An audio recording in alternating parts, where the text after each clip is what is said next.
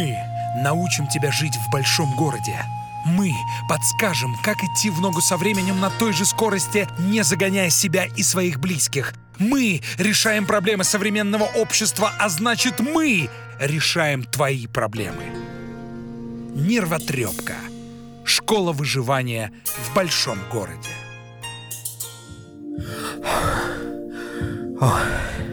Паш, э, так, привет, дорогой. Так, стоп. Ты неважно Привет. выглядишь сегодня. Тебе, может быть, лучше к врачу, Паш? Да я... И так, знаешь, что со мной надо, мне кажется, над картошкой подышать, Так. ноги попарить, банки поставить, и буду как огурец. Ведущие. Лучший психолог Европы Александра Капецкая и мастер церемоний Павел Дикон. Так, э, стоп. Ага. Подожди, сейчас я тебе лобик потру. Ага. Паш, ну, у тебя, наверное, 39, ты вообще Ну, вообще горишь. мне 38. Паша, еще один градус будешь как водка. Молиться ты вообще не пробовал? Издева... Ты вот издеваешься надо мной всегда. Нет, Паша, я серьезно. Есть разные методы самолечения. Ну, какие? Жаба, которая душит ангину. А, ну да. Сопли от мозолей. Авиационный керосин от перхоти. Вот что тебе нужно? Слушай, ну ты точно издеваешься. Ну, ты еще на святое замахнулась, В смысле, ты имеешь в виду на водку, Да, да? на 40 градусов, да. А на проекте «Чувство покоя» стартует черная пятница, Black Friday, огромные скидки. Не пропустите, мы ждем вас в наших, к сожалению, пока еще аудиториях. Между прочим, ученые Калифорнийского университета опытным путем установили, что водка способствует запоминаемости материала. Ну, правда, если выпито после обучения. Вот правильно говорят, да. Водка все лечит. Нет, нет, не лечит. Просто переводит одну боль в другую, в головную. Вот ты зачем самолечишься водкой? Ну, я ее не внутрь, я ее только так. Натираю, вот, да, я натираю, понимаю. растираю в себя, чтобы пахло э, лучшими парфюмами, как говорится. А, а, а что, ты что-то имеешь в виду про- э, вообще против самолечения? Я ничего не имею против самолечения, но надо определиться с тем, что такое самолечение. По большому счету мы все самолечимся. Вот тебе врач прописал таблетки. Если ты их не будешь принимать, то есть самолечиться, то как бы и лечение со стороны врача не произойдет. Лечение врачом может быть только под общим наркозом. Вот тогда врач ковыряется э, в тебе, тебе. да, и ты в этом участие не принимаешь. Во всех остальных случаях ты, по сути, занимаешься самолечением. То есть ты выполняешь назначение врача. Хорошо, а если у меня недоверие, вот катастрофическое недоверие к врачам? Я не считаю, что они... Простите меня, конечно, врачи, которые нас сейчас слушают, но я считаю, что дома благодаря интернету и Ютубу я вылечусь гораздо быстрее, чем приду в поликлинику, отстаю, меня там бабушки сосчитают, все три буквы в меня впихнут, и еще и потом э, я окажусь виноватым, то, что я пришел к врачу, к терапевту, он мне еще направит еще к одному, и я потеряю огромное количество времени вместо того, чтобы дома что-то сделать или заглотить какой-то имбирь, лимон, мед и вперед. При температуре 39 Имбирь, это лимон, уже... мед, вперед.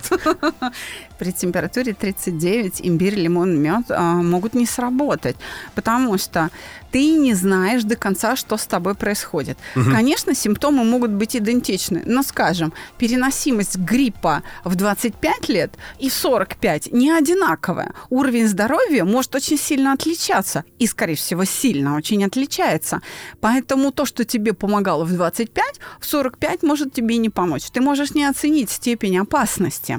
Это первое. Конечно, ты наверняка, как человек образованный, много раз сталкивался с врачами, и они все время при одних и тех же жалобах назначали тебе одни и те же препараты. И, конечно, у тебя произошло научение. Аскорбинку.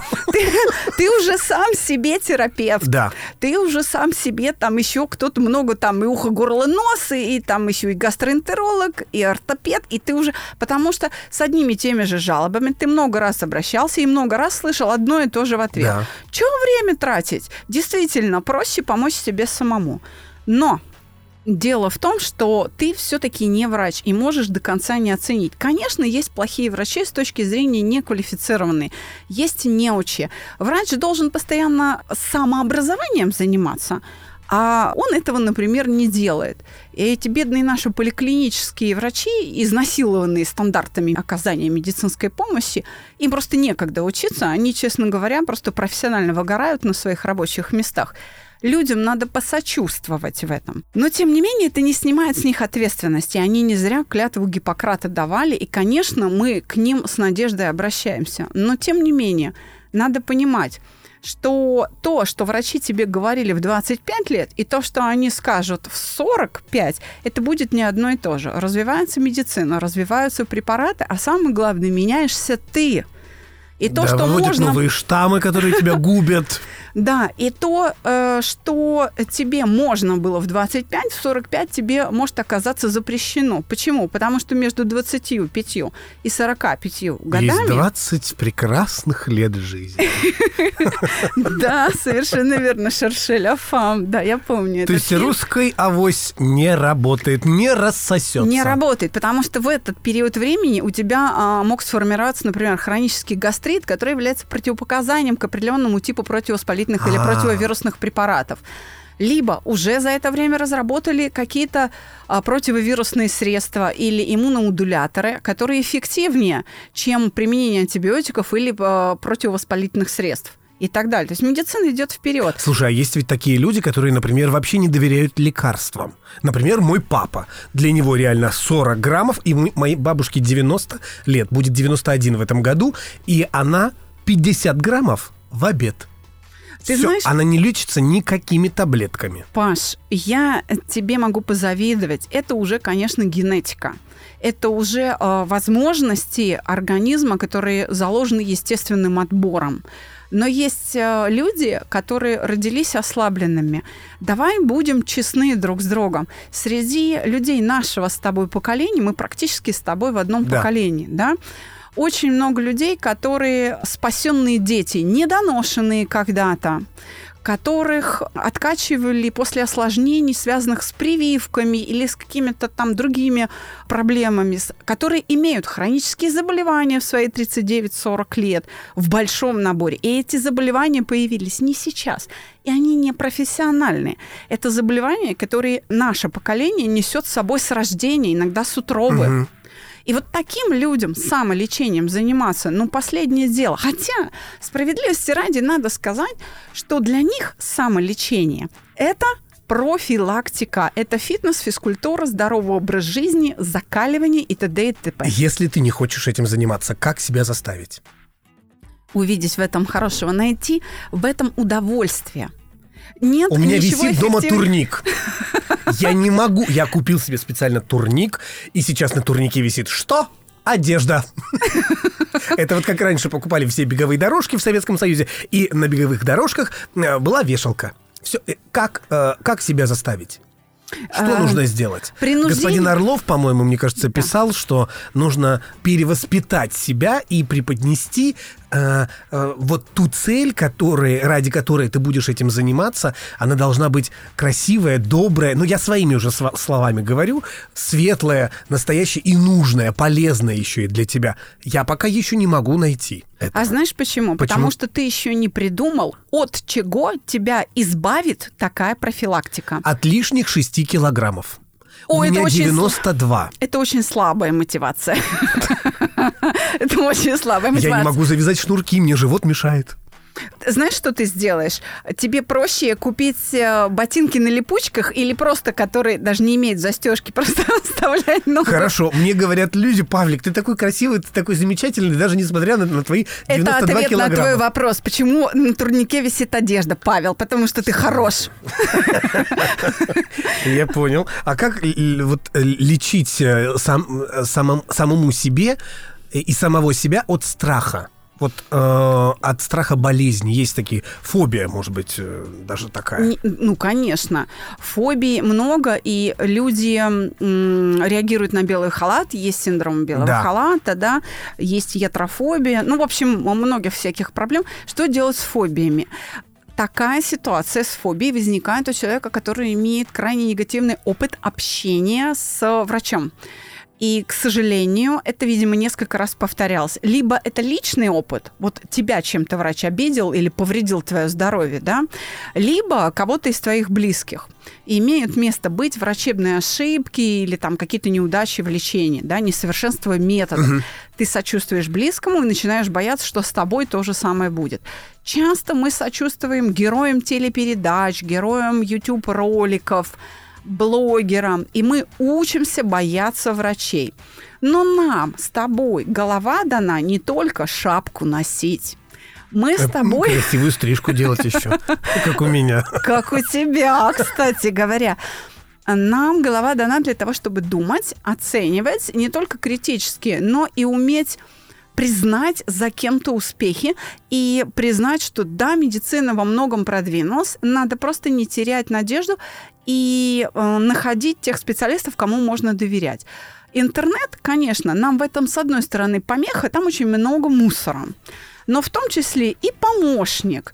А, здесь уровень образования и здравый смысл – главные помощники.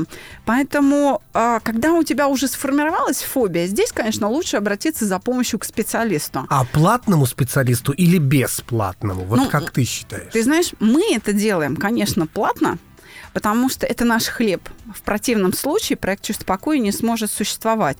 Но ты знаешь, что проект «Чувство покоя» маленькая частная компания соблюдает все льготы, предоставляемые государством и всем льготным категориям граждан Российской Федерации. То есть мы можем это сделать бесплатно. Это просто наша гражданская позиция. Угу. Вот. вот и все. Нас никто не финансирует. Мы сами. А, подожди, надо как-то прийти со справкой, что ли, к вам или с чем? Если... Или все на лице написано, что я. Но если ну, ты, ты например, помнишь, пенсионеры, да, пенсионер или ветеран труда, или там инвалид, и, ну и так далее. То есть, если ты относишься угу. к льготным категориям, предоставь э, документ, подтверждающий это, мы предоставим соответствующую льготу.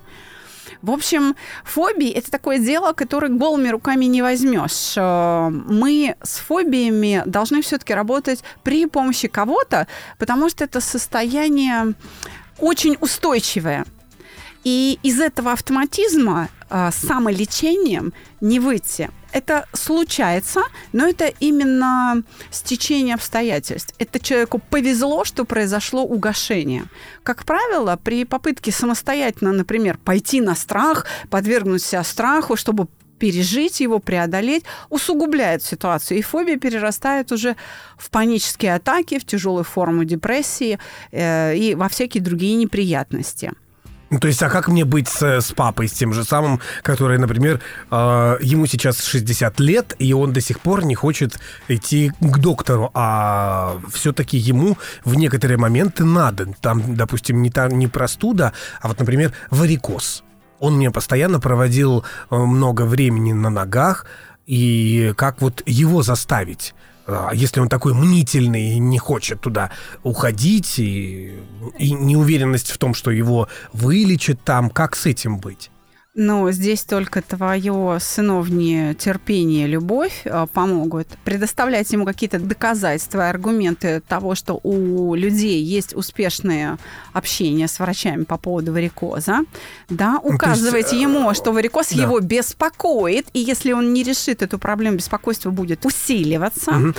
И все-таки, ну, давай поможем твоему папе, приводи его. Мы немножечко с э, Он боязнью белого... Это не важно. Он же приезжает к тебе в гости, ну, я да. видела папу. Поэтому приводи его сюда, мы ему поможем по-братски. А, и еще вопрос такой очень важный. Если врач занимается самолечением, это самолечение или врачебная помощь? Это и то, и другое кстати говоря. Угу. Это и то, и другое, потому что врач такой же пациент мы с тобой уже говорили в самом начале, самолечение это то, что делают все, просто выполняя назначение врача. А это и есть самолечение? Да я предлагаю самолечением называть вот это.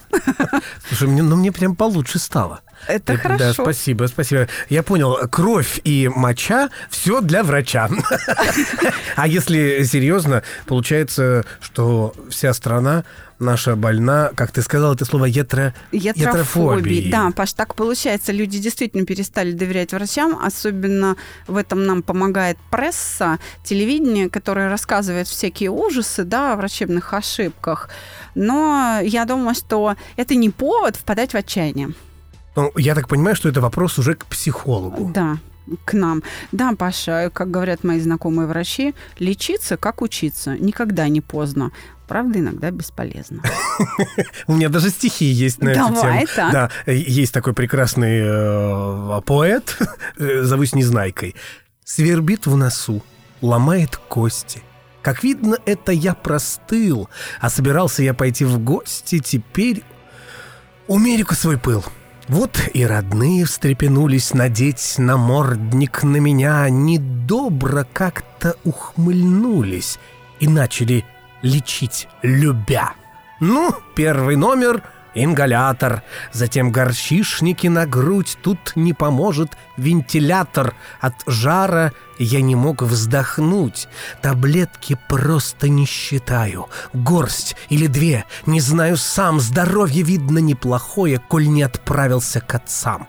И чай, и мед, и то, что с детства вселяет в душу жуткий страх, то молоко с противной пенкой, нагретое до кипятка, будили ночью, и термометр мне предлагали подержать, жалея, что еще не помер, я им пытался возражать. Пошел я утром на работу, сказал, что стал совсем здоров, перенеся семьи заботу я вдруг поверил в докторов.